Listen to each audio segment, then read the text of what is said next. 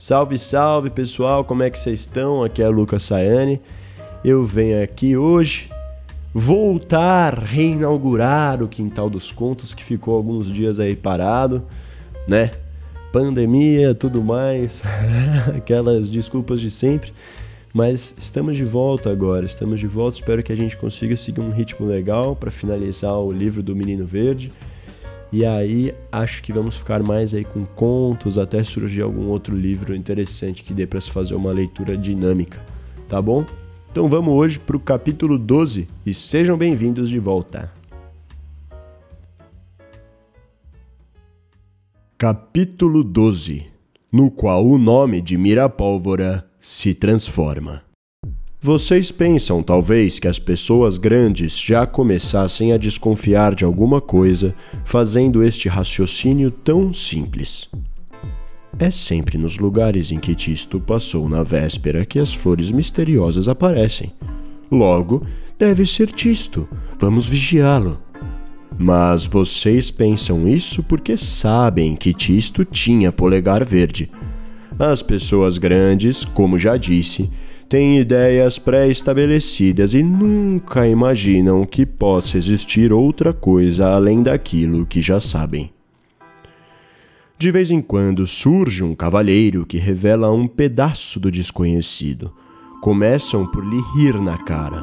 Algumas vezes levam-no para a cadeia, porque ele perturba a ordem do Senhor Trovões. Mais tarde, quando descobrem que tinha razão, e já está morto. Erguem-lhe uma estátua. É o que se chama um gênio. Não havia em Mirapólvora aquele ano nenhum gênio que pudesse explicar o inexplicável, e a Câmara Municipal se achava desatinada. A Câmara Municipal é como a criada de uma cidade. Deve cuidar da limpeza das calçadas, determinar os locais onde as crianças podem brincar, os mendigos pedir esmola e os ônibus recolherem-se durante a noite. Nada de desordem. Sobretudo isso, nada de desordem. Mas a desordem se instalara em Mirapólvora. Já não era possível prever da noite para o dia o local de um quarteirão ou de um jardim. As flores subiam pela cadeia, escondiam as favelas, alastravam-se no interior de um hospital se uma Câmara Municipal fosse inclinar-se diante de uma fantasia dessas, uma cidade deixaria de ser uma cidade.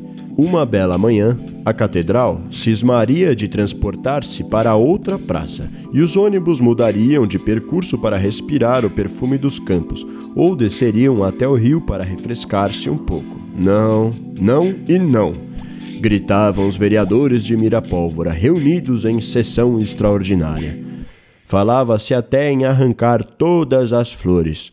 O senhor papai pediu a palavra. O senhor papai era muito ouvido na Câmara e deu provas, mais uma vez, de decisão e energia. Meus senhores, disse ele, fazeis mal em zangar-vos. Aliás, é sempre perigoso zangar-se com aquilo que não se compreende Nenhum de nós conhece as causas dessas florações repentinas. Arrancar as flores? Quem pode garantir que não brotem de novo? Por outro lado, somos forçados a reconhecer que essas florações são mais úteis que nocivas. É, sim, sim, isso é verdade. Já nenhum prisioneiro tenta fugir da cadeia. As favelas se transformaram num próspero bairro. As crianças do hospital estão todas sarando. Por que nos irritarmos? Coloquemos as flores na nossa jogada e procedamos de modo a comandar os acontecimentos em vez de irmos a reboque dos mesmos. Mas é claro. É isso, é isso. Ah. Gritaram os vereadores. Mas como fazê-lo? O senhor papai prosseguiu seu discurso. Eu vos proponho uma solução ousada. É preciso mudarmos o nome da nossa cidade e passarmos a chamá-la, de agora em diante, em vez de Mirapólvora, Miraflores. Com semelhante nome, quem poderá se espantar com o fato de brotar flores por toda a parte?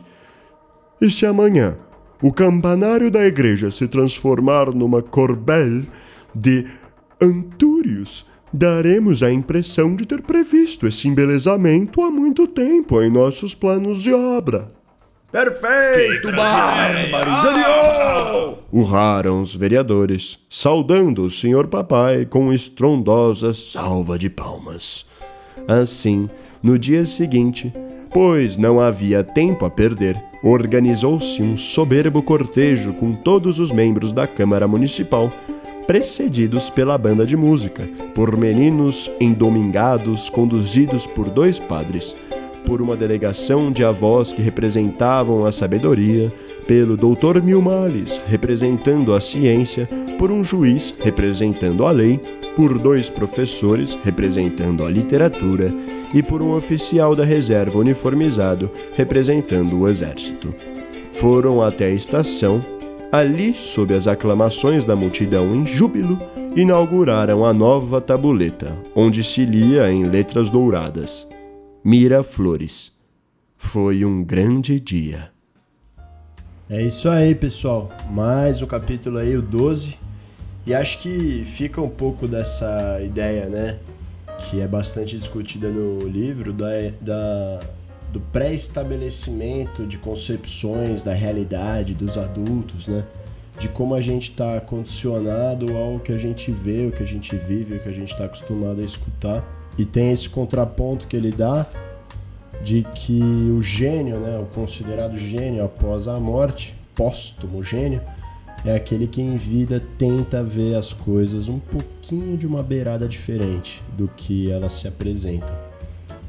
E enfim, e aí tem toda essa, essa politicagem de aproveitar algo que está ali, porque já que não está sendo ruim e e tá, na verdade, dando um bom ibope ali para a cidade isso, por que, que a gente não se apropria e finge que a gente que criou?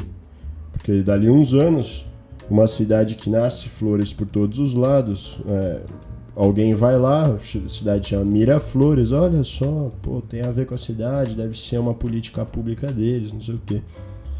E fica essa, esse tom aí de vamos se aproveitar do que tá rolando aqui e se apropriar dele, né?